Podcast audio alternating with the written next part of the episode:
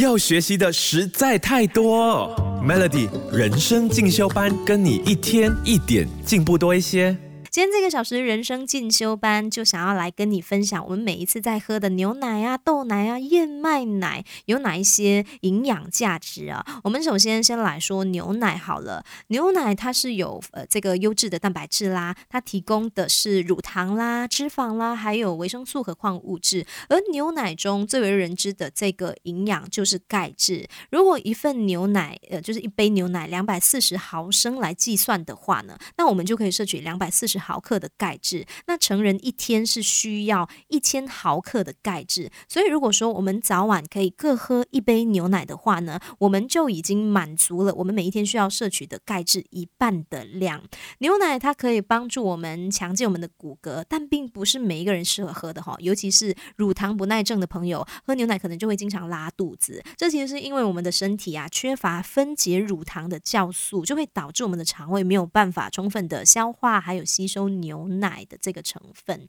所以像是这些朋友啊，营养师他们就会建议，可以把这个冰凉的鲜奶拿去加热，然后从少量开始，让你的肠胃适应，逐渐的去增加你对乳糖的那个耐受。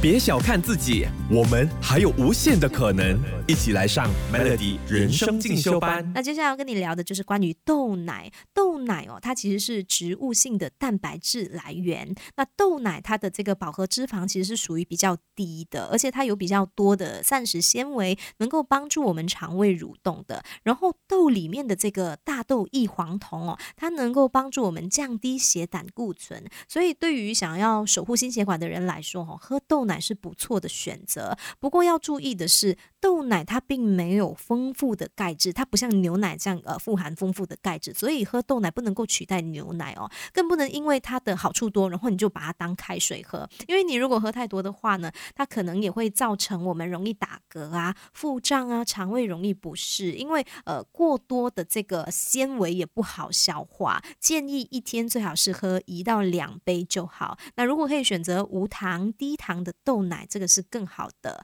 要学习的实在太多，Melody 人生进修班，跟你一天一点进步多一些。其实现在呢，很多人就会选择喝植物奶。那燕麦奶它其实就是一个很好的选择。有人想要喝燕麦奶，可能是因为它有这个饱满的颗粒感吧。你喝下去就好像吃进了满满的膳食纤维。除了能够帮助我们增加这个饱足感之外啊，其实喝燕麦奶也是能够帮助我们控制血脂的。而且研究也证实，哈，喝燕麦奶能够加速我们身体内这个胆固醇的代谢，有助于减少这个胆固醇的合成的。不过燕麦奶它其实是将这个燕麦拿去泡水磨浆过滤制成的，然后做成比较丝滑的口感，所以其实燕麦奶里面是没有牛奶的成分的哈。而燕麦它其实就属于一种呃碳水化合物，所以你吃多了可能是会造成我们血糖不稳的。如果说你早餐是吃面包啊、饭团呐，那就不太适合再喝燕麦奶，因为这全都是碳水化合物。如果可以搭配一些